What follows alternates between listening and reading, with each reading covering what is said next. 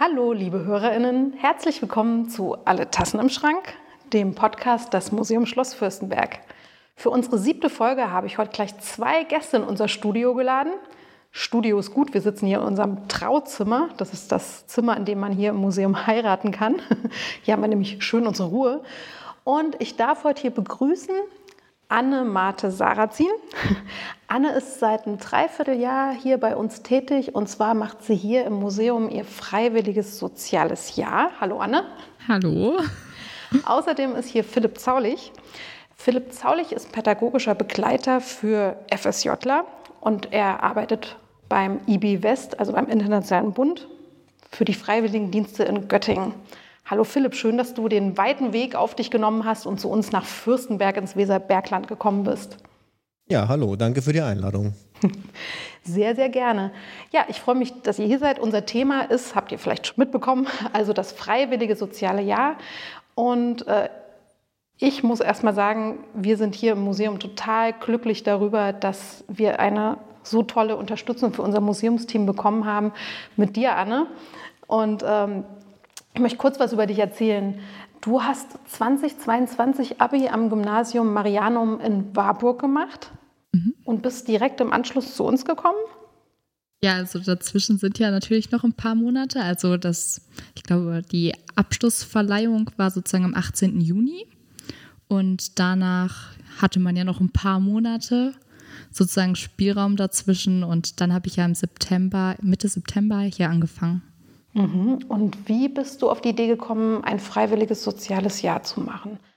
Ich glaube, das war wahrscheinlich nicht ganz so super typisch. Ich hatte schon so während meiner Schulzeit mal darüber nachgedacht, ob ich vielleicht ein Auslandsjahr mache oder halt noch mal ein Jahr dazwischen schiebe. Aber da war ich mir immer die ganze Zeit nicht so sicher. Und dann dachte ich eigentlich, weil ich habe vorher meinen Realschulabschluss gemacht und anschließend bin ich aufs Gymnasium gegangen. Und ich komme halt aus Nordrhein-Westfalen und da ist es halt noch G8. Das heißt also, wenn man wechselt, muss man G9 machen. Das heißt, ich war schon ein Jahr älter als die restlichen Abiturientinnen. Und dann habe ich mir halt überlegt, dass ich eigentlich lieber sofort studieren gehen wollen würde. Aber das habe ich dann nicht gemacht, weil ich mir doch sehr unsicher war, was ich jetzt eigentlich studieren möchte. Und dann war das, ich hatte mich erst beworben und hier und da und tralala. Und dann, ja, habe ich mich aber doch dazu entschieden, dass es sicherer ist, wenn man noch mal sich ein Jahr nimmt und Überdenkzeit hat, was man dann eigentlich machen will. Ja, dann habe ich ein bisschen gegoogelt und dann ja, habe ich gedacht, ich mache vielleicht ein freiwilliges soziales Jahr. Mhm. Und wusstest du schon direkt, ähm, in welche Richtung du ein soziales Jahr machen möchtest? Also meine Schwester hat damals ein freiwilliges soziales Jahr in der Grundschule gemacht und sie war auch damit recht zufrieden, aber sie fand, dass der Alltag recht eintönig war, sozusagen. Also es war sehr, ja, immer regelmäßig das Gleiche. Und dann dachte ich, dass ich nicht unbedingt, also ich könnte mir auch eine Grundschule vorstellen, aber ich würde nicht unbedingt in eine Grundschule müssen. Und ich habe dann einfach so geguckt, was es in der Umgebung gibt und habe gesehen, dass es halt ein Praktikum im Museum gibt. Das war so der ausschlaggebende Grund, warum ich mir das halt alles angeguckt habe, weil ich eigentlich schon immer mal gerne ein Praktikum in einem Museum gemacht hätte und durch die Corona-Zeit hatte ich mich zwar auch beworben, aber die Praktika sind natürlich ausgefallen und dadurch konnte ich keins machen. Und dann dachte ich, das kann ich dann ja nachholen in diesem Jahr. Und dann habe ich mich beworben. Also zwei Fliegen mit einer Klappe geschlagen. Ja. Und äh, ein Überbrückungsjahr, um dir klarer zu werden, was du möchtest quasi. Und dein Wunsch, äh, irgendwie im kulturellen Bereich offenbar was zu machen. Ja. Genau, jetzt ist es ja von Warburg nach Fürstenberg, sind es ja schon ein paar Kilometer. Ja, also ähm, ich fahre die Strecke immer mit dem Auto. Zum Glück stellt mein Vater mir ja das Auto zur Verfügung, sonst wäre das schwierig, weil die Busverbindungen im ländlichen Kreis ja jetzt nicht so klasse sind, aber das geht eigentlich. Also manchmal denkt man sich zwar schon, ich wäre jetzt gerne eigentlich sofort zu Hause, aber ich, ich übe ja Autofahren als Fahranfängerin, ist das vielleicht gar nicht so schlecht. Ja, Philipp, wie ist das? Deckt sich das so mit, äh, was dir andere TeilnehmerInnen berichten? Ähm, die, diese Motivation, warum macht man ein soziales, ein freiwilliges soziales Jahr? Ja, durchaus. Also da gibt es natürlich verschiedene ähm, Ansatzpunkte, verschiedene Motivationen. Eine ist sicherlich, ähm, Anne, wie du jetzt gesagt hast, dass man irgendwie das Gefühl hat, ähm, ich würde gern mal mir ähm, ja sowas wie einen gehegten Wunsch, einen länger gehegten Wunsch erfüllen, wie es jetzt bei, bei dir mit dem Praktikum zum Beispiel war. ähm, mal im bestimmten Bereich reinzuschauen ähm, und vielleicht auch damit meine beruflichen Weichen irgendwie zu stellen. Also das machen, machen wirklich äh, etliche Leute, die sagen, ich bin mir noch nicht ganz sicher, was ich machen möchte. Ähm, ich folge mal so ein bisschen meinem Herzen und, und überbrücke das Jahr mal mit was Sinnvollem und vielleicht ist das ja ein Treffer für mich. Manche kommen auch schon mit der Idee, dass es was Soziales sein könnte, klar, und wollen das irgendwie nochmal für sich so ein bisschen bestätigt sehen. Gibt auch Leute, die haben einen ganz anderen Plan. Also hatte ich auch schon. Ne? Leute, die sagen, sie wollen Mathe studieren, auf jeden Fall, und machen irgendwie ein FSJ in einer Einrichtung für Menschen mit Beeinträchtigung oder so. Ne? Gibt es halt auch. Und das sind auch Leute, die im Verlauf des Freiwilligendienstes dann manchmal dabei bleiben, dass sie äh, Mathe studieren und trotzdem einen tollen Freiwilligendienst machen. Manchmal ändern sich dann auch die Pläne durch den Freiwilligendienst, durch die neuen Eindrücke. Ja, also ich denke, da ähm, bist du in bester Gesellschaft sozusagen mit deiner Motivation. Und Anne, wenn du das jetzt Leuten erzählst, du wirst ja bestimmt oft gefragt, so, oh, Anne, was machst du denn jetzt nach der Schule? Dann erzählst du von deinem FSJ, was für ein Feedback bekommst du denn dann? Ja, also das Feedback ist sehr gespalten. Also manche finden es sofort total cool und sind so, oh, wirklich? Das ist spannend. Ich wusste gar nicht, dass man das im Museum machen kann. Viel kriege ich auch das Feedback, dass es, viele sind auch ein bisschen, ja, ich weiß gar nicht, wie ich es sagen soll, die sind so, ein bisschen geschockt darüber, dass man auch im kulturellen Bereich ein freiwilliges soziales Jahr machen kann. Geschockt? Ja, also die sind dann immer so, das ist doch eigentlich gar nicht sozial in dem Sinne und was ich denn eigentlich machen würde. Und also viele haben halt einfach gar keine Vorstellung davon, was man so im Museum für Aufgaben haben könnte als Praktikantin oder als FSJlerin oder generell. Ich glaube, dass viele Fragezeichen stehen da viel im Gesicht. Ja, dann hast du jetzt hier die Chance, mal zu erzählen, was man so für Aufgaben hat in einem Museum. Ja, wir, äh, tatsächlich ist es so, äh, wir langweilen uns hier zu Tode, oder? ja, ganz schrecklich. Also ich bin ähm, ich muss sagen, ich habe mir die Aufgabenfelder auch anders vorgestellt. Also es sind viele Aufgabenfelder dazugekommen oder ich dachte auch nicht, also das Museum hat natürlich ein relativ kleines Museumsteam. Ich glaube, wir sind zehn Leute oder so. Mhm. Dadurch fallen halt auch viele Aufgaben für viele Leute zusammen. Also jeder ist auch mal für alles so ein bisschen zuständig. Und ich habe manchmal fühle ich mich auch so ein bisschen wie das kleine Mädchen für alles. Also dass man so rumläuft und bei jedem mal guckt. Und ich habe das Gefühl, ich habe schon in bei jedem in fast alle Bereiche reingeschaut. Glaube ich aber auch, also ja. definitiv. Also du hast wirklich, glaube ich, einen Rundumblick bekommen. Ja, also ich würde auf jeden Fall auch nicht sagen, dass ähm, ich einfältige Aufgaben habe. Da ist alles dabei. Also keine Ahnung vom Kommissionsware oder Depotarbeit bis hin zu. Erklär doch mal, was Kommissionsware ist. Das wissen unsere HörerInnen bestimmt nicht. Achso, ja, die Kommissionsware ist, ähm, die Manufaktur und das Museum sind ja getrennt. Also wir gehören ja zum Niedersachsen Landkreis. Ich weiß gar nicht genau, wie das ist. Also dem, dem Land Niedersachsen. Mhm. Ja. Und ähm, das, die Manufaktur ist ja noch eigenständig. Also wir kriegen Waren geschickt und bekommen die von denen sozusagen gestellt.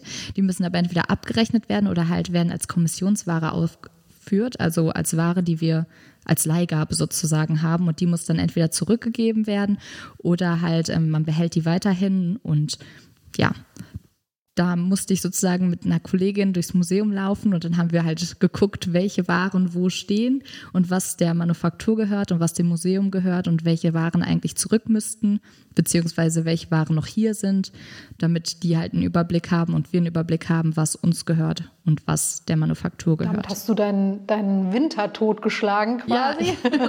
das muss man sich vorstellen wie so eine Inventur im Supermarkt. Da muss man ja auch mal gucken, äh, was alles eigentlich äh, noch da ist und was nicht. Es wird alles gezählt alles überprüft. Ja.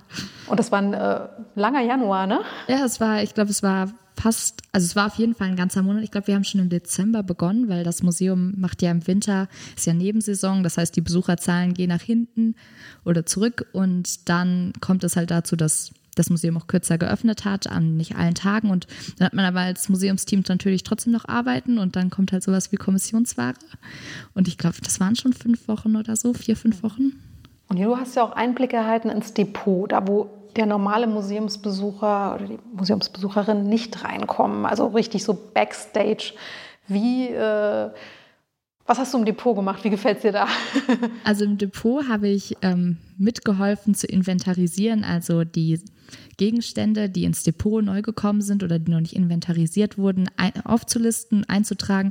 Da muss sowas wie das Alter oder die Form oder die Farbe, da wird halt alles festgehalten und ähm, damit man halt nachschauen kann, welche Größe das hat. Dann ist meistens auch ein Bild dabei und so weiter. Und ich habe meistens die Bilder aufgenommen und die Sachen ausgemessen. Ja, das haben wir halt eingetragen und ja, dann ein paar Sachen, also ich habe mich auch manchmal versucht mit, dass ich irgendwie Beschreibungen gemacht habe, aber da war ich mir immer ein bisschen unsicher, weil es doch schwierig ist. Man kann ja noch nicht alle Begrifflichkeiten, zum Beispiel das mit, dass der äußere Kreis, was so ein bisschen auf, erhoben ist, Fahne heißt und der innere Teil Spiegel, dann sowas musste man dann halt lernen und ich kann bis jetzt noch nicht alle Begrifflichkeiten, aber es kommt dazu.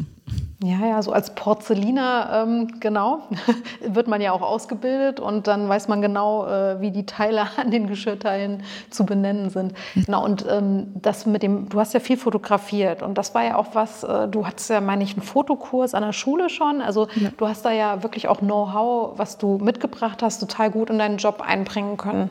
Ja, also auf jeden Fall. Ich weiß noch, den ersten Tag, wo ich hier war, das war ja gleich das Märchenwochenende im September. Und da war auch die erste Aufgabe, die ich hatte, einfach dadurch, dass ich ja einen Schuff- und Fotokurs hatte und einigermaßen mit der Kamera umgehen kann, dadurch halt auch. Dadurch war ich gleich mit eingespannt und habe Fotos von den Veranstaltungen gemacht und den Leuten und so ein bisschen, ja, und das war, das war schön. Also dann kann man ein bisschen auch sich selbst mit einbringen, was man selbst ganz gut kann. Ich glaube, das ist auf jeden Fall hier sehr gut möglich. Es sind auch tolle Fotos geworden. Und ich weiß, im September, das war ein bisschen seltsam, aber wir haben schon äh, die Aufnahmen für unseren äh, Social Media Adventskalender gemacht.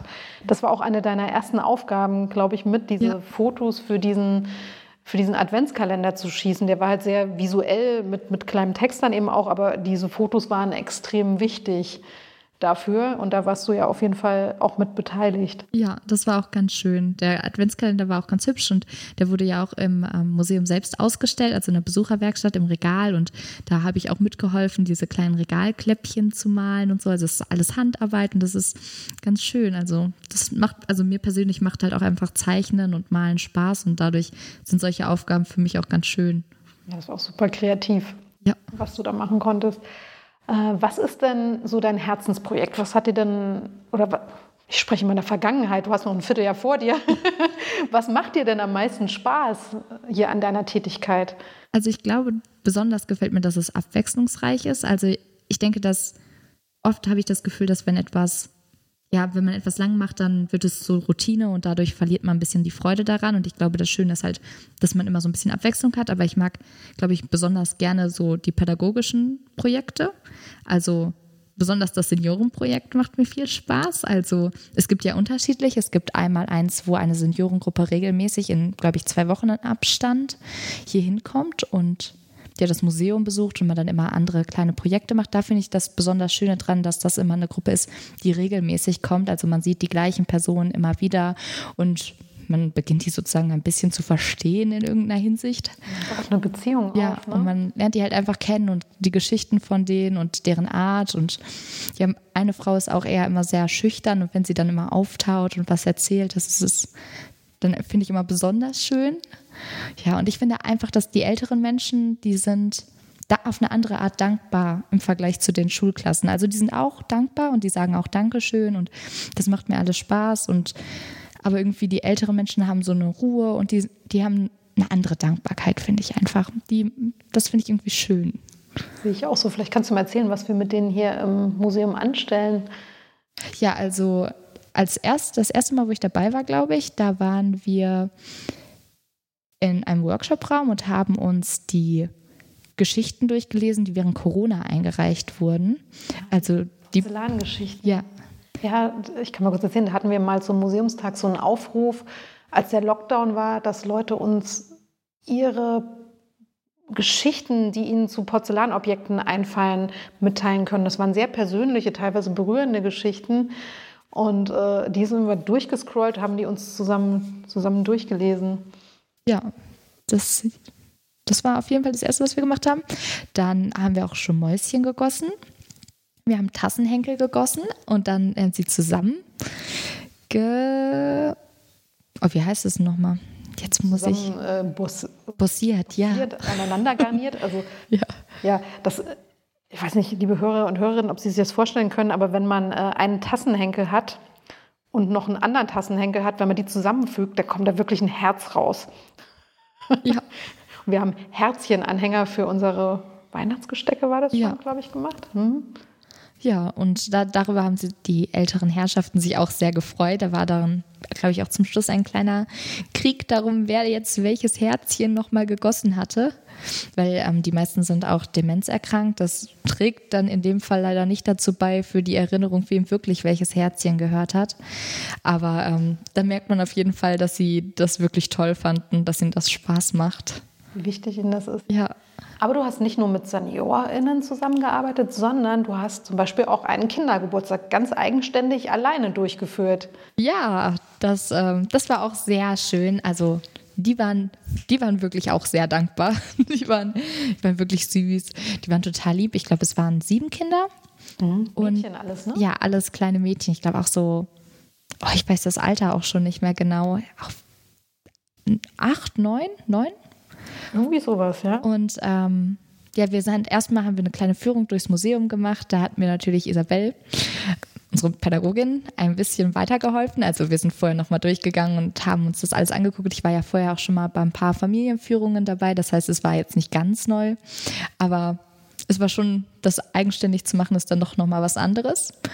Und ja, das war aber auch ganz schön, weil die sind auch ganz interessiert oder macht man mit denen halt mehr Sachen so zum Anpacken, also dass sie selbst mit aktiv gestalten können, wie das Ganze funktioniert. Also unser Tassenmemory haben wir dann zum Beispiel gemacht oder dass sie mal einen Tisch decken durften. Das nimmt natürlich auch für mich schon viel Zeit weg, wo ich dann nicht die ganze Zeit erzählen muss und gleichzeitig ist es für sie ein bisschen interaktiver. Ja, und dann haben wir Teller bemalt, das ist auch ganz schön. Und die haben sich, die waren einfach total glücklich darüber, die hatten da total viel Spaß. Die haben dann währenddessen noch Kuchen gegessen. Das ähm, musste ich, das war ein bisschen schwierig, weil eigentlich soll man ja bei uns in den Workshop-Räumen nicht essen. Das heißt, wir mussten das so ein bisschen trennen und da war ich ein bisschen, uh, aber das ging auch alles dann ganz gut. Und ja, dann haben wir auch noch kleine Mäuschen gegossen, denen haben sie natürlich alle Namen gegeben und so, weil eine persönliche Bindung zu seiner Maus aufzubauen, ist natürlich bei uns auch sehr wichtig. und ja, das ist schön. Die freuen sich und das ist, das war richtig schön. Ein netter Nachmittag. Ja, und richtig turbulent wurde es, das ist noch gar nicht so lange her, äh, im April, als wir hier eine Ausstellung aufgebaut haben, eine Sonderausstellung. Und ich glaube, da, ähm, ja, äh, hast du auch danach gewusst, was du gemacht hast, ne? Ja, also der Ausstellungsaufbau war auf jeden Fall spannend. Also wir hatten ja unsere Illustratorin hier, ähm, Marei Schweizer. Und ja, die hat uns so ein bisschen mit unter ihre Fittiche genommen und wir wurden gleich ganz aktiv selbst beim Ausstellungsaufbau. Also die ganze Ausstellung äh, Lustgarten, passend zur Landesgartenschau. Ja, dreht sich halt um Gartenkunst auf Porzellan, also wie die Gartenarbeit oder der Garten generell, wie damit umgegangen wurde auf Porzellan im 18., 19., 20. Jahrhundert und teilweise auch hat eine Künstlerin von uns aus dem Museum, Dagmar Kleine, die hat ähm, auch noch einen Teller von heute zum Beispiel gemalt. Ist auch ganz schön. Und den hat man dann auch gesehen, während er entwickelt wurde und konnte immer, da hat man noch eine kleine Meinungsabfrage bekommen. Aber ich schweife ab. Ähm, ja, man hat da aktiv mitgestaltet. Wir haben Blumen ausgeschnitten für die alte Kapelle. Also der Raum unten, wenn man reinkommt, wurde mit riesigen Blumen, weißen Pappblumen gestaltet, die man erst alle ausschneiden musste und anschließend musste man sie auch noch aufhängen von der Decke. Das war auch ein, eine große Tragödie, weil die Blumen teilweise wirklich riesig waren und die zusammen genäht wurden, damit die unterschiedlichen Pappen zusammenhalten. Und ja, dann war es beim Aufhängen, dass manche Sachen sehr instabil waren, weil die doch sehr viele filigrane Teile haben. Und ja, das war sehr aufregend, aber auf jeden Fall ganz spannend. Und dadurch ist die Ausstellung auf jeden Fall auch sehr handgemacht und man identifiziert sich, identifiziert sich wahrscheinlich schon ein bisschen mehr noch mit der Ausstellung dann als mit der regulären Ausstellung, weil man da ja selbst nicht so viel Hand angelegt hat und sich wahrscheinlich nicht jedes Teil dann so genau einzeln angesehen hat, wie man das dann doch macht, wenn man da um jedes Teil oder um jedes Porzellanstück einzeln ähm, Umrisse ausschneidet oder sowas dann. Du wurdest ja, ja auch gestern erst äh, gerufen, so äh, Anne, Anne, da ist was an der Lampe kaputt gegangen, du kennst dich hiermit am besten aus, am besten du reparierst es wieder. Äh, das, so war das doch so ungefähr, ne? Ja, also die ähm, Ausstellung war ja wirklich, ja, es war sehr schnell getaktet auf jeden Fall. Also zum Schluss war doch sehr viel Zeitdruck da. Und dann war es, dass ich auch viele Aufgaben übernommen habe, wo ich so war, oh, zum Beispiel unten haben wir auch so eine Lichtbox, da sollte ich dann einfach die Farben aussuchen, die dann da hinkommen und so. Also wie das halt gestaltet wird. Oder wir hatten dann diese Lampen, um die es dann gestern auch ging, die wurden als Lampenschirme auf IKEA-Lampen, also das ist eine Vorrichtung, die sich die Illustratorin selbst ausgedacht hat. Ja, die wurde halt so verwendet und damit sollte das die Blume halt größer im Raum erscheinen und Wie ein auf Licht. Ne? Die ja. Lampe wurde zu einem Projektor umgestaltet, kann man Ja. sagen. Und ähm, ja, das, ähm, das war auch eine Last-Minute-Aktion sozusagen kurz vorm Ausstellungseröffnung und ähm, da haben wir die auch angebracht und das war auch, ist auch ein bisschen schwierig, weil diese Lampen ja alle auch selbst hergestellt sind. Also die sind ja auch handgemacht und dadurch ist das auch nicht so ganz genau. Also der Lampenschirm passt nicht immer genau auf die Lampe und da muss man das immer so ausrichten und so. Das ist äh, schwieriger, als man sich das immer alles vorstellt. Und ich glaube, manche Sachen sahen dann auch nicht genauso aus, wie man sich es vorgestellt hat, weil der Raum ja, dadurch, dass so viele Lampen da drin sind und die Porzellanstücke an sich, also die Ausstellung ja auch beleuchtet werden muss, ist die Wirkung nicht so extrem, wie wenn man das einzeln ausprobiert. Aber es hat halt dadurch halt zum Beispiel eine dezentere Wirkung und dann, also ich weiß gar nicht, wie ich das machen würde, wenn, also in der Position sitze ich ja zum Glück auch nicht, aber ich glaube, dass das schon ziemlich überfordernd sein kann, wenn da mal was misslingt oder so. Also ich glaube, da ist richtig Stress auch hinter. So ein ziemlicher Endspurt auch. Ja. Ne? Wir sind so auf die Minute, so bevor die Gäste kamen, fertig geworden. Und am Ende sieht alles so leicht locker aus. Ach, ist das schön geworden.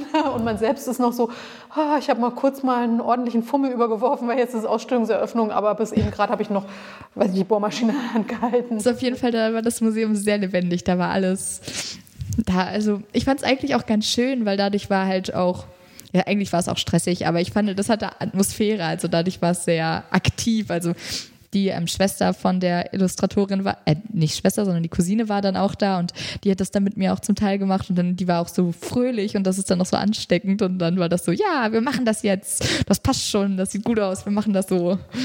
Das war, das war ganz schön. Hui. Ja. Also Ausnahmezustand vor der Ausstellungseröffnung. Ja. Was machst du sonst so? Was, genau, also Anfang nächster Woche hast du zum Beispiel auch eine hübsche Aufgabe.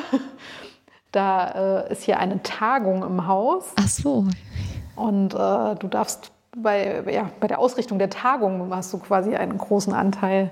Ja, es ist eine Lehrertagung hier im Haus. Ich muss persönlich sagen, ich weiß noch nicht ganz genau, was da auf mich zukommt. Also auf jeden Fall sind schon die Champagnerbecher geliefert worden. Die schönen goldenen, glänzenden Becher, worüber sich immer alle freuen und wo auch immer regelmäßig nachgefragt wird, ob, ähm, ob man die denn nicht einstecken könnte. Ja, genau, das haben wir ja als Giveaways. Die, die sind gekommen, die ähm, sind als Kommissionsware gekommen und die trage ich dann halt auch immer schön in die Liste ein und so. Beziehungsweise jetzt nicht, weil sie sofort danach wieder zurückgehen werden, aber ja, die sind gekommen und dann werden die halt, die kriegen vom Bistro, glaube ich, drüben ihr Essen und dann müssen die halt so ein bisschen betreut werden und gucken halt, dass man denen zeigt, wo die Toiletten sind und so. Die kennen sich ja hier nicht aus und äh, richten hier eine größere Teil für 60 Personen oder also Ja, sind ich relativ glaube so viele gute aus 50 auf jeden Fall. Genau, müssen so ein bisschen umsorgt werden. Und sonst sind ja so Hochzeiten auch dein Spezialgebiet. Ja, die Hochzeiten, das ist immer ganz schön. Auf jeden Fall, die letzte Hochzeit war eher ein bisschen ruhiger, aber da sieht man auf jeden Fall auch unterschiedliche Familien und unterschiedliche Personen und wie die alle so mit interagieren und wie viele Leute auch kommen. Also zum Beispiel war auch einmal eine Hochzeit mit 50 Personen und dann, wenn man dann den Champagner, äh, Champagner sage ich schon immer wegen den Champagnerbechern, aber den Sektempfang macht, dann, ähm, dann ist da schon ordentlich was los und da muss man sich auch ganz schön beeilen, dass man mit dem Nachschenken nachkommt und so. Aber das ist auch ganz schön. Ich mag das ganz gerne und dann, die sind auch alle immer super freundlich und dann unterhalten die sich auch ein bisschen mit einem und das ist ganz schön. Und man sieht auch immer das Hochzeitskleid. Kann man natürlich, kann man sich dann mal mit seinen Kollegen drüber austauschen ja, wie man das denn so findet. da gibt es dann immer ganz unterschiedliche Meinungen zu. Ist auch ganz schön. Also man ist quasi Gast auf einer Hochzeit, ohne wirklich Gast zu sein. Eigentlich Ja. macht man ja das Catering. Ja, das ist eigentlich immer ganz schön. Ja, und was ist denn, was hat dich denn besonders überrascht beim Blick hinter die Kulissen? Womit hättest du jetzt denn gar nicht gerechnet vielleicht? Also ich muss ja persönlich sagen, dass ich immer dachte, dass es also Fürstenberg ist natürlich ja auch, Präzision hat einen Namen und so. Und das ist ja eigentlich auch eher ein bisschen Etepetete, würde man ja sagen. Aber es ist doch dann schon wuseliger, als man denkt. Also es ist dann doch oft, wie bei der Ausstellung jetzt zum Beispiel, dass es auf den letzten Drücker fertig wird oder dass dann vielleicht doch noch eine Kleinigkeit fehlt oder so, was man als normal oder außenstehende Person so gar nicht wahrnimmt. Aber vordergründig sieht alles so perfekt ja. aus. Mhm. Und auch dann ähm, das Depot habe ich mir auch irgendwie anders vorgestellt. Ich weiß nicht, wie ich es mir vorgestellt habe. Ich hatte auch kein direktes Bild vor Augen, aber irgendwie, ich weiß nicht, ich habe es mir irgendwie anders vorgestellt. Ich dachte auch, ähm, das Depot, da ist ja auch ein bisschen das Problem, dass bei der Inventarisierungsarbeit, dass das Museum ja umgezogen ist und dadurch sind nicht alle inventarisierten Artikel auch jetzt in Axiell oder wie das Programm jetzt auch immer heißt, genau. ähm, aufgeführt und dadurch sind halt viele Artikel auch noch nicht eingegeben und das ist auch noch ein Haufen an Arbeit. Das, ähm, das glaubt man immer alles gar nicht. Man denkt irgendwie aus meiner naiven Vorstellung habe ich immer, das ist, das ist doch bestimmt schon alles eingegeben, aber irgendwie nimmt man immer nicht wahr, dass das ja auch jemand eingeben muss und dass da Arbeit hintersteckt. Ich muss dazu sagen, in anderen Museen gibt es da extra Stellen für, ne, ja. als also ein Depotleiter oder ein, ein Archivar, und hier haben wir halt eigentlich, wenn man ehrlich ist, nur in den, in den Wintermonaten dafür Zeit. Also im Januar haben wir ja nur an den Wochenenden geöffnet und sonst ja, äh, genau, muss man ja. das so nebenbei noch hinkriegen. Und dann sind auch so, so Aufgaben wie zum Beispiel, dass sich irgendwelche Sicherheitssachen geändert haben, also irgendwelche Sicherheitseinweisungen und da müssen jetzt die Regale vom Depot an die Wand geschraubt werden, aber da stehen ja die ganzen Porzellanartikel drin und dann muss man die alle umräumen, damit der Schrank festgeschraubt werden kann, aber es ist nicht genug Platz oder man hat ja kein zweites Depot, wo man die historischen Sachen hinstellen kann, wo denen nichts passiert. Das heißt also, man räumt teilweise Regale für Regale aus an unterschiedlichen Tagen, weil es halt, das sind so Arbeiten, womit man ja eigentlich so normalerweise nicht rechnen würde oder sich denkt, ah, dann stellt sich das so leicht vor, ach, dann räumt man das halt alles raus und dann schraubt man halt ein bisschen, aber das ist dann doch, man muss doch schon aufpassen, weil Porzellan ist ja jetzt auch nicht ganz unzerbrechlich, dass da jetzt auch nicht unbedingt was passiert und ja, ich habe auch im Depot gelernt, Porzellan am besten eigentlich nicht am Henkel anfassen, weil das sind immer die brüchigsten Stellen natürlich bei historischem Porzellan, aber das fand ich auch immer ganz witzig. Vorsicht ist die Mutter der Porzellankiste. Ja. das geht das. Heißt das so? genau, ja. Also Objekthandling äh, hast du auch gelernt. Ja, ich wollte mal fragen, was, was nimmst du denn für dich so persönlich mit aus dem FSJ? Das ist jetzt eine blöde Frage, weil du hast ja noch ein Vierteljahr vor dir und ich frage schon nach so einem Resümee am Ende. Aber was, was würdest du denn sagen, was, was bringt dir das freiwillige soziale Jahr? Also es hat mir auf jeden Fall Zeit gebracht. Das, äh, man hat Zeit sich halt, ich habe mir viele Podcasts in der Zeit angehört darüber, was man jetzt so eigentlich so nach dem Abi machen könnte oder was ich halt schulisch oder wie ich mich weiterbilden möchte oder ob ich mich dann halt in welchem Bereich und so weiter. Auf jeden Fall, ja, darüber hatte ich viel Zeit nachzudenken. Das Obwohl ist du ja eine Vollzeitstelle hast, man könnte doch sagen, ja. wir, wir, rauben dir hier die Zeit. Aber ich habe ja auch meine, Fahr meine Autofahrten, da muss ich mich ja auch irgendwie beschäftigen. Mhm. Das heißt also, Podcast hören geht da ganz gut. Und zum Glück habe ich ich weiß nicht, ist das Werbung? Spotify? Und dann kann man, das, kann man das ganz gut nutzen. Und ja, dann kann man sich halt überlegen, was man so macht. Natürlich habe ich auch was für mein Sozialverhalten dazu gelernt und man nimmt ja aus Leben, jedem Abschnitt so ein bisschen was mit, denke ich. Und ich habe das Arbeitsleben kennengelernt. Ich habe gelernt, wie es ist, einen Acht-Stunden-Job zu haben. Ich habe kennengelernt, auch mal am Wochenende zu arbeiten. Und ja, das ist schon irgendwie viele unterschiedliche Menschen als im Museum. Das Klientel ist doch gemischter manchmal, als man denkt. Und unterschiedliche Arten von Schulklassen, von Altersgruppen, von Menschengruppen. Das ist, das ist auf jeden Fall spannend und man lernt viel kennen und ja, ist irgendwie ganz nett. Also ich habe auf jeden Fall was mitgenommen, würde ich sagen. Sehr schön. Und du hast, du wirst noch viel mitnehmen wahrscheinlich in der nächsten Zeit. Ja, Philipp, wie ist das denn? Welche Vorteile ergeben sich denn aus dem FSJ für die Teilnehmerinnen? Was, also Anna hat jetzt schon ganz viel gesagt, was für sie persönlich gebracht hat. Was sind denn so die Ziele, die die gesteckt werden, wenn man so ein FSJ macht. Was soll einem das bringen? Also ähm, es ist ein soziales Orientierungs- und Bildungsjahr, deswegen finde ich das total schön, was du gerade erzählt hast, was du bis hierhin schon mitgenommen hast und was es dir schon so gebracht hat, weil das ist natürlich der Sinn der Sache, ne? dass, dass die Freiwilligen am Ende der Zeit äh, dastehen und sagen, das hat sich für mich gelohnt. Das war jetzt mehr als, äh, ich sag mal, viel Arbeit für wenig Geld, sondern es war wirklich ein Jahr, wo ich für mich ganz viel rausgezogen habe. Ähm, die Ziele sind ganz unterschiedlicher Natur, die sind ja so individuell wie die Freiwilligen auch halt. Ne? No. Ähm, es gibt Leute, die möchten sich beruflich orientieren, weil sie noch nicht wissen, in welche Richtung es gehen soll. Es gibt Leute, die haben ein ganz klares Ziel äh, vor Augen, möchten zum Beispiel ähm, später mal in die, in die in eine kulturelle oder eine Museumsrichtung gehen, studieren oder eine Ausbildung in der Richtung machen und machen deswegen zum Beispiel äh, ein, ein kulturelles FSJ im Museum oder möchten später mal in die Pflege gehen und machen deswegen ein FSJ in der Pflege zum Beispiel. Ähm, es gibt auch Leute, die sagen, ich bin jetzt jetzt, äh, was weiß ich, neun oder zehn oder zwölf oder dreizehn Jahre zur Schule gegangen und hatte jetzt ähm, auch in den letzten Jahren äh, mit den Prüfungen einfach, ähm, ja, Lernstress, nimmt ja jede Person auch unterschiedlich wahr.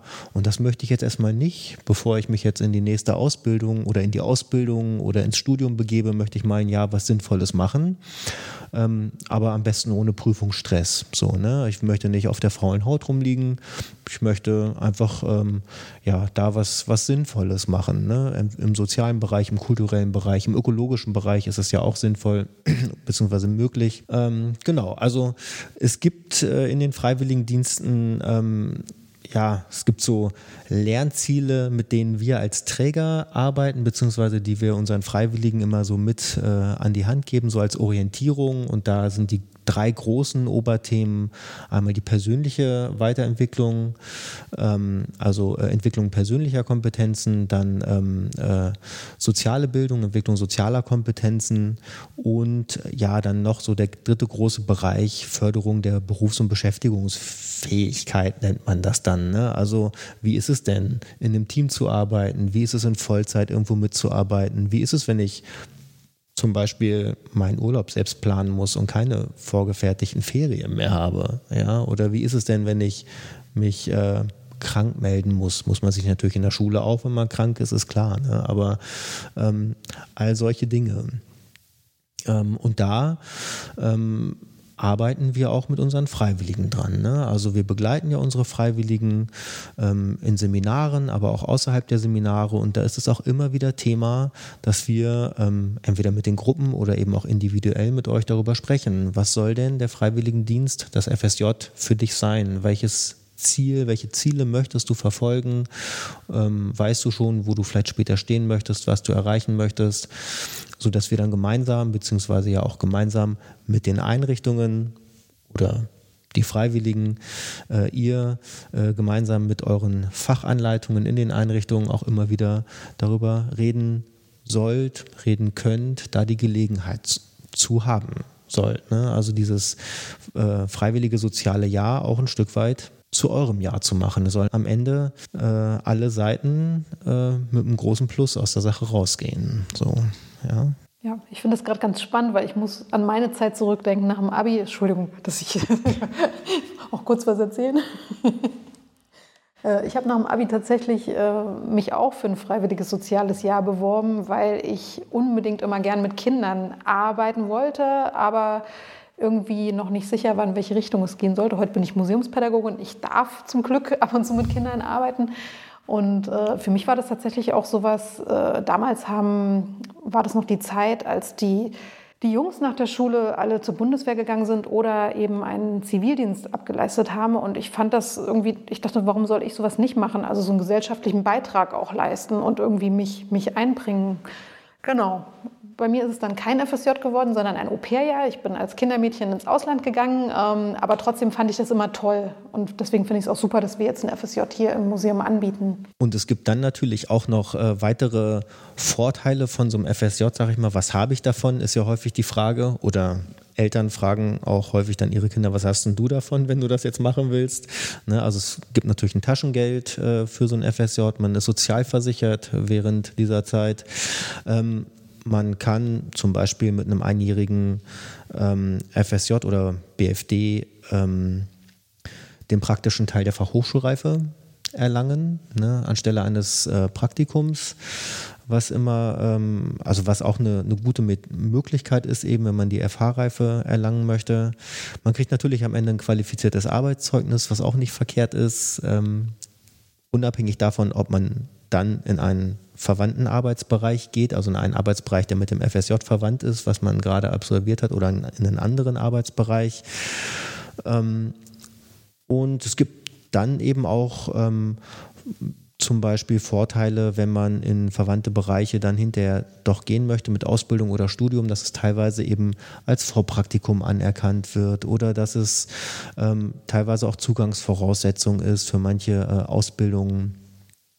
Also da, ja, da hat man eben auch dann ganz, ganz handfest was von. Ne? Man macht ja bei uns zwar keinen Schulabschluss, aber man hat, oder keinen Abschluss, keinen Ausbildungsabschluss, aber man hat schon doch auch ganz handfeste Vorteile. Abgesehen eben natürlich äh, dann von den ganzen Erfahrungen, die man macht, von den Leuten, die man vielleicht auch kennenlernt. Ne? Und von dem, von den, von davon, was man auch über sich selbst lernt in der Zeit. Ne? Wie ist das denn, der Internationale Bund? Also du hast jetzt dein Büro in Göttingen. Welchen geografischen Bereich deckt ihr denn ab von, von eurer Einsatz, äh, von eurer Stelle aus? Mhm. Also unser Büro in Göttingen betreut äh, Freiwilligendienststellen im südniedersächsischen Raum. Also das geht so von Bad Harzburg äh, bis Holzminden bis Hannover-Schmünden, so in, in, dieser, in dieser Region. Also ähm, Landkreis Göttingen, Altkreis Osterode, Stück weit Landkreis Goslar, Stück weit Landkreis Holzminden, Landkreis Nordheim. Das sind so, das ist so unser Einsatzgebiet vom Göttinger Büro aus. Ja, also weil uns das wichtig ist, dass wir ähm, als äh, pädagogische Begleitung eben ja ein, ein sprichwörtlichen kurzen Dienstweg haben zu unseren Freiwilligen und zu unseren Einsatzstellen. So und da im guten und kurzfristigen persönlichen Kontakt stehen können. Genau. Und Anne ähm, ist ja oft hier im Museum, aber ein paar Wochen im Jahr ist sie ja auch nicht bei uns, sondern bei euch in Göttingen. Ihr bietet ja auch diese Seminare an vom IB. Da habe ich jetzt gar keinen Einblick. Ich weiß gar nicht, was da passiert. Vielleicht mögt ihr mal berichten, was ihr so äh, macht. Ähm, genau. Ja, das können wir gerne machen. Aber ehe ich jetzt wieder anfange, zu viel zu erzählen, Anne, würde ich doch gerne das Wort an dich direkt abgeben. Ach, also ja, man hat fünfmal fünf Seminartage, also immer eine Woche sozusagen. Und das wird einem auch als Arbeitszeit angegolten. Also man hat da jetzt nicht irgendwie Minusstunden oder so dadurch. Und es ist, man lernt andere FSJler kennen. Also wir waren irgendwie in einer Gruppe von einer Größe von Mitte 20 ungefähr. Oder? Ja, so 20 Leute waren es. Hm. Ja, und ähm, dann tauscht man sich mit denen als erstes, also das erste ist so das Einführungsseminar und dann tauscht man sich darüber aus mit seinen Erfahrungen, wie es einem erstmal so geht. Man hat halt, man kommt halt mal in Austausch mit mehr Gleichaltrigen wieder, was halt dann so einen Unterschied macht und Leute, die halt in derselben Situation sind oder in einer ähnlichen Situation wie man selbst. Und dann beginnt man sozusagen im Einführungsseminar die anderen Seminare zu planen, beziehungsweise erstmal das nächste Seminar. Das ist dann alles so ganz selbst gewählt sozusagen. Also man kann da anteilig, also der Anteil, wie viel man da sich eigeninitiativ einbringen will, ist da offen. Also man kann das ganze Seminar selbst planen oder man kann halt einfach nur grundlegend angeben, was man machen möchte und in welche Richtungen und so das gehen soll. Und dann wird man halt unterstützt vom IB.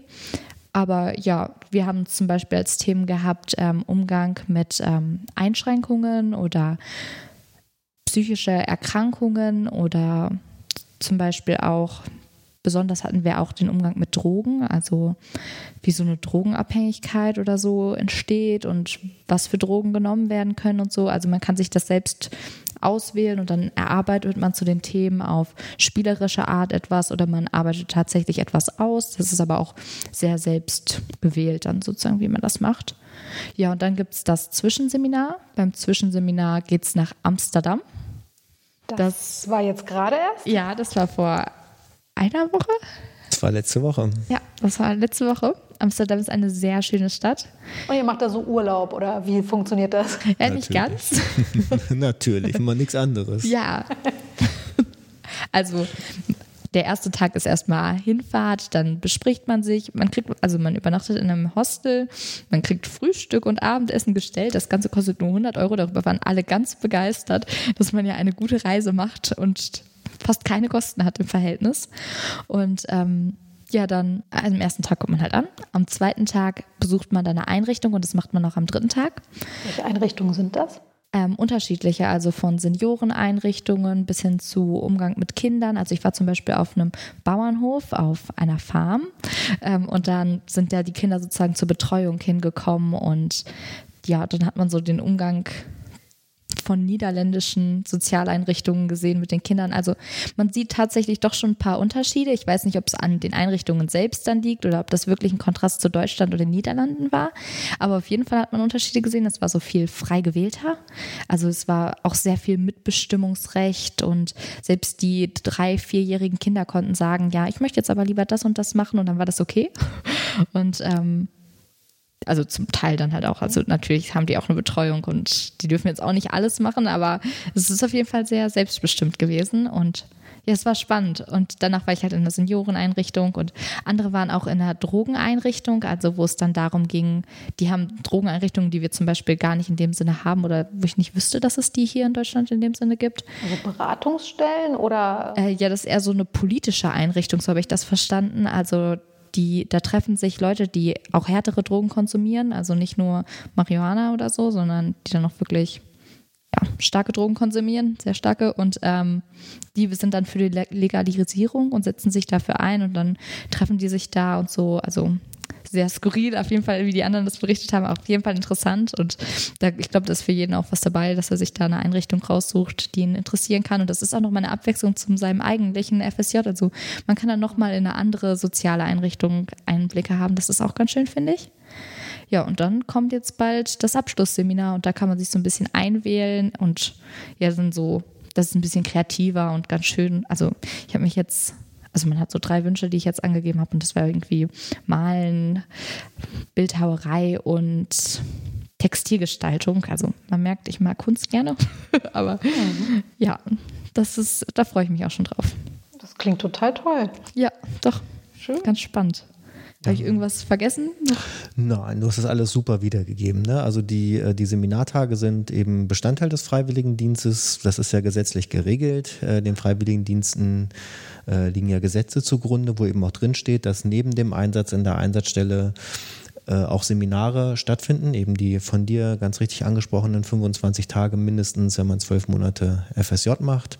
Und ähm, genau, das äh, umspannt so ein bisschen das ganze, den ganzen Freiwilligendienst, das ganze Jahr sozusagen. Ne? Und soll eben euch nochmal die Gelegenheit geben, im Einführungsseminar hast du ganz richtig gesagt, ne, versuchen wir euch äh, auf den Freiwilligendienst auch so ein bisschen vorzubereiten mit bestimmten Themen, die unserer Ansicht nach wichtig sind. Sowas wie nochmal über eure Erwartungen äh, nachzudenken, ähm, über Nähe und Distanz im sozialen Arbeiten nachzudenken, über die neue Rolle als freiwillige Person, die man so einnimmt, aber eben auch äh, Teambuilding, Gruppenbildung, sodass ihr dann die folgenden Seminare auch ja, gut als Gruppe gestalten könnt und wollt und vor allen Dingen auch in die Lage versetzt werdet, zu sagen, was ihr wollt. Ne? Also in welcher Form wollt ihr welches Thema wie bearbeiten. Das finde ich immer ganz schön, ähm, ja, da auch zu begleiten. Ne? Und dann die, die anderen Themen haben,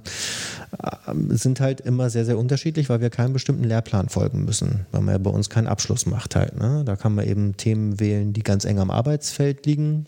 Du warst jetzt in der Gruppe, da waren auch viele Freiwillige aus äh, Einrichtungen für Menschen mit Beeinträchtigungen mit dabei, aus Werkstätten und Wohnhäusern. Äh, und da kommen eben häufig so Themen wie ähm, äh, Behinderungsbilder, Therapieformen, Selbsterfahrungen.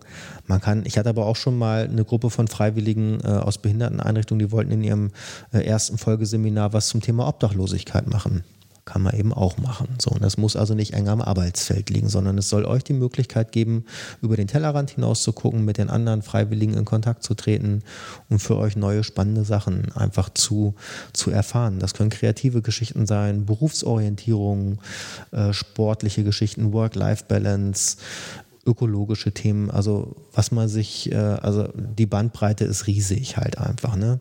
Wir machen mit euch regelmäßig Praxisreflexionen, das heißt, sodass wir auch nochmal in den Gruppen mit euch über bestimmte Themen, die den Freiwilligendienst betreffen, einfach sprechen, ne, über die Arbeit, dass ihr miteinander äh, eure Erfahrungen auch teilen könnt oder mit uns auch eure Erfahrungen teilen könnt, ge euch gegenseitig ähm, von euren Erfahrungen ähm, oder gegenseitig von euren Erfahrungen profitieren können oder andere davon profitieren lassen können. Das ist ja auch immer ganz schön.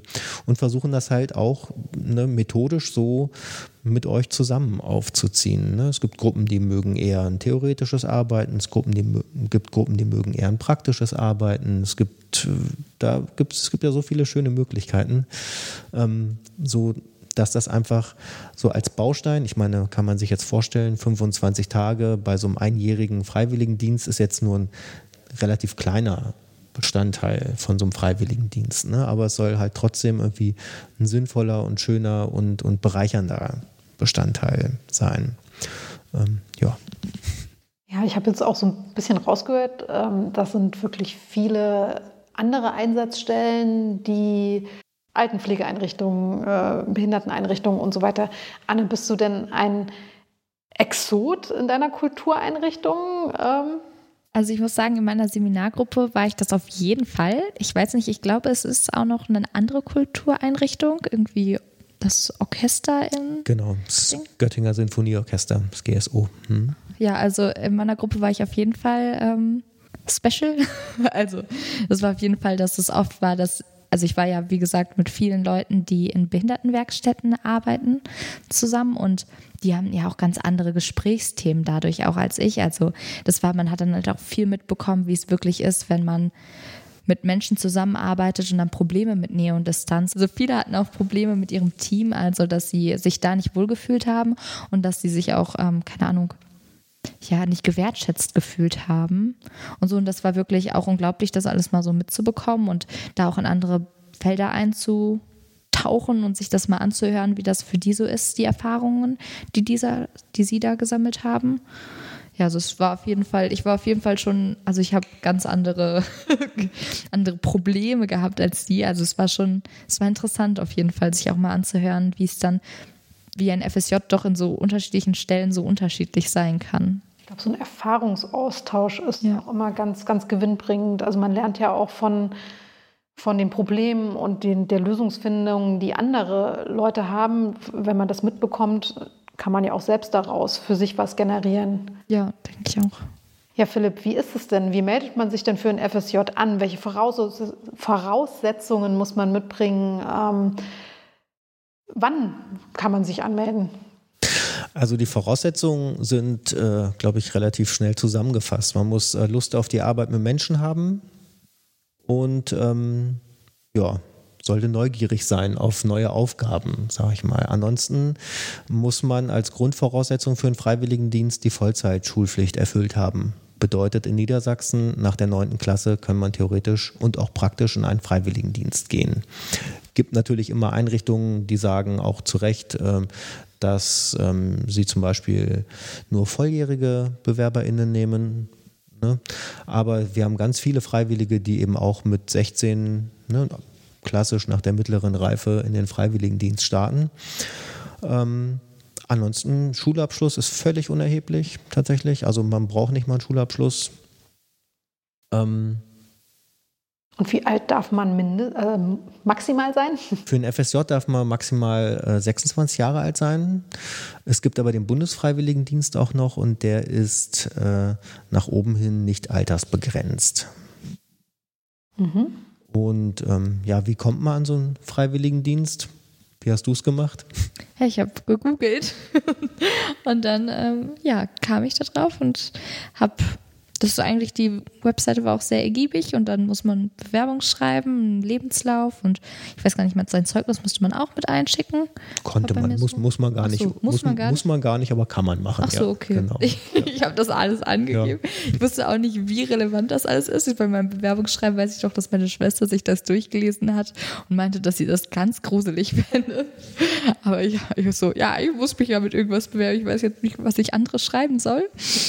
Und dann habe ich das abgeschickt also es wurde trotz eines von meiner Schwester schlecht bewerteten Bewerbungsschreibens wurde es trotzdem was. Also das beruhigt mich sehr. Ja. Das hat mich beruhigt. Also ähm, es ist äh, nicht mal so, dass man unbedingt ein Bewerbungsschreiben verfassen muss oder so. Man kann sich über unsere Homepage bewerben und äh, das ist eine Online-Bewerbung, wo man einfach erstmal seine persönlichen Kontaktdaten eingibt und äh, wo man schon ankreuzen kann, was für Einsatzbereiche einen interessieren. So, viel mehr brauchen wir erstmal nicht. Wir müssen wissen, wie wir euch erreichen und dann erreichen wir euch und dann laden wir euch zum persönlichen Gespräch ein. Äh, und dann schauen wir mit euch gemeinsam, welche Einrichtungen haben wir, welche Einrichtungen passen gut zu euch, was ist zum Beispiel auch gut von daheim erreichbar? Welche Tätigkeiten könnt ihr euch vorstellen? Welche Tätigkeiten kann man sich vielleicht auch gar nicht vorstellen? Ist ja auch immer gut zu wissen. Und dann vermitteln wir euch ein Probearbeiten in einer Einrichtung. So. Das heißt, wir reservieren euch eine Stelle und dann äh, könnt ihr da mal hingehen, auch ganz ohne Konkurrenzdruck. Also wir ähm, reservieren auch immer nur eine Stelle für eine Bewerberin, einen Bewerber. Und äh, solange diese eine Person hat dann zwei, drei, vier Wochen Zeit, sich das anzuschauen. Und in der Zeit schicken wir doch niemanden anders hin, ne? sodass man da wirklich äh, ein ganz möglichst äh, konkurrenzfreies Verfahren hat.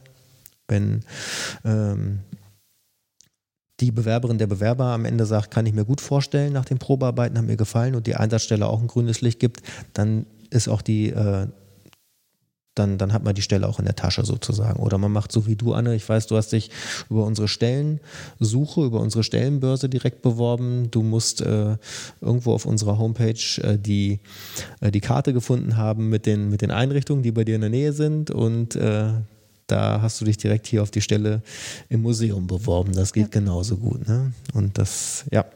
Man kann aber auch für einen Freiwilligendienst äh, den anderen Weg gehen und sich direkt in einer Einsatzstelle bewerben. Ne? Wenn ich jetzt weiß, bei mir in der Nähe ist äh, ein Museum oder eine Kita, äh, wo ich gerne einen Freiwilligendienst machen würde, lohnt es sich auch, da einfach mal vorbeizugehen oder mal anzurufen, um mal anzufragen wie so das, äh, ob ein Freiwilligendienst dort möglich ist und ähm, wie ich mich da bewerbe. So. Also der perfekte Bewerbungszeitpunkt ist vermutlich so ums letzte Halbjahreszeugnis herum. Ein halbes Jahr ungefähr, bevor es äh, mit dem FSJ losgehen soll.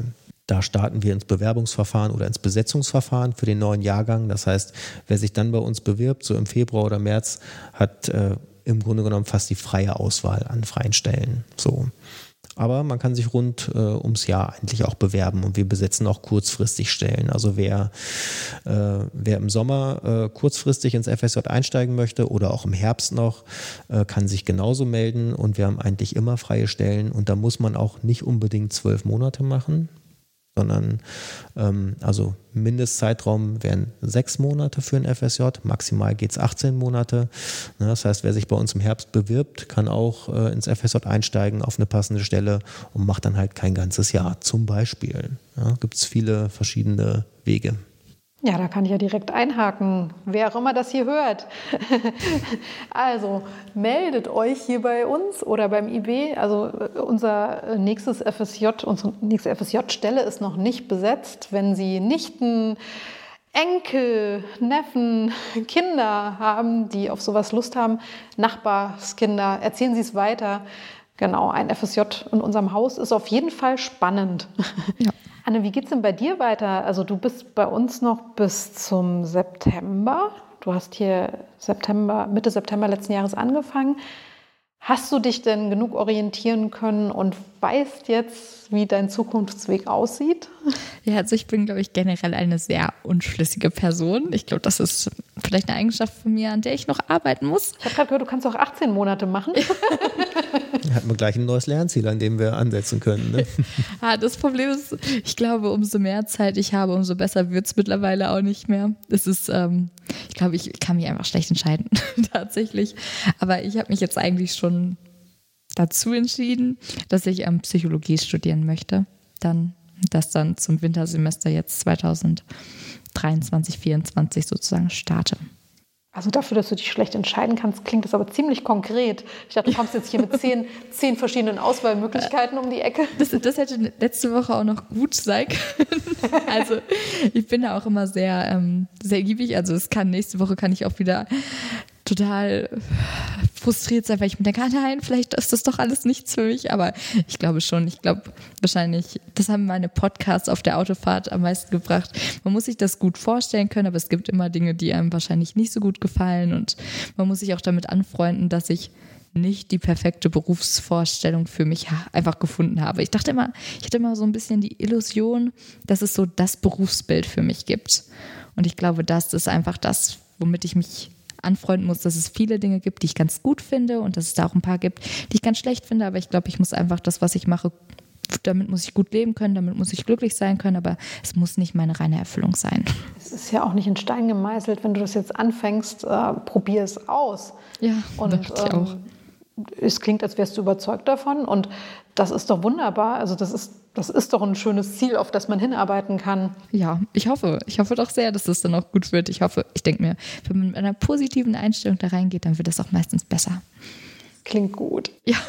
Wirst du denn das Porzellan etwas in Erinnerung behalten? Dann? Ja, auf jeden Fall. Ich glaube, die Marotte, dass man jetzt unter das Porzellan guckt und sich dann doch mal anguckt, welches Wappen denn da drunter klebt, das ist dann, also kleben tut es ja auch nicht, das wäre ja eigentlich eine Schande zu sagen, aber doch, man guckt dann doch. Ich war auch ganz begeistert, als ich letztens im Urlaub war und dann im Flughafen die Toiletten auch äh, von einer Porzellanmarke waren, die drauf stehen. Also man achtet jetzt doch schon mehr darauf, was ist aus Porzellan und woher kommt es. Und wenn man was vom Fürstenberg entdeckt, dann ist man doch schon ganz glücklich.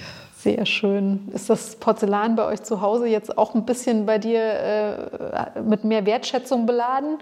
Ja, auf jeden Fall. Also die Sammeltassen von meiner Oma, die wir ähm, die ich schon seit meiner Kindheit kenne, die standen in meinem Schrank und jetzt sind sie in so einem Glasschrank und jetzt wurden sie halt weggepackt und die haben mich letztens mal rausgesucht und äh, meine Schwester und ich haben einen kleinen Streit darum angefangen, wem die denn jetzt eigentlich zustehen würden. Es ist noch nicht ausgefochten, aber ich finde, ich habe das höhere Anrecht. Immerhin bin ich ja im Porzellanmuseum. Du bist also. doch die Expertin. Ja. Absolut, ja. Doch, doch. Ich hoffe ja, dass es das dann in mein, meine Hände übergeht, aber es ist auch okay, wenn wir es aufteilen oder so. Muss ja auch Kompromisse eingehen können. Als wir Ostern hier gearbeitet haben, war ja deine Familie auch da. Wie hat es denen denn hier gefallen? Gut, die waren, also mein Vater, also Ostern ist hier immer eine Malaktion. Da werden nämlich die Jahreshasen von den Vorjahren immer bemalt, also in die Weißversion sozusagen, für also wenn man die normalerweise weiß, okay, es ist B-Ware, aber der Preis ist unschlagbar, würde ich sagen.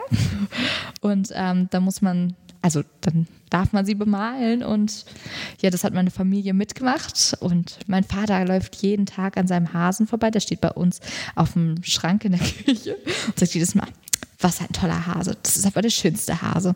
Also das darf ich jetzt natürlich eigentlich nicht sagen, ich finde ihn nicht so schön, aber mein Vater ist begeistert. Das ist ein selbstbemaltes Unikat. Also persönlicher geht es gar nicht. Ja. Ein, ne, ein absolutes Einzelstück. Ja, doch. Ja, wunderbar. Oh. Ja. Solange er überzeugt ist. und deine Schwester?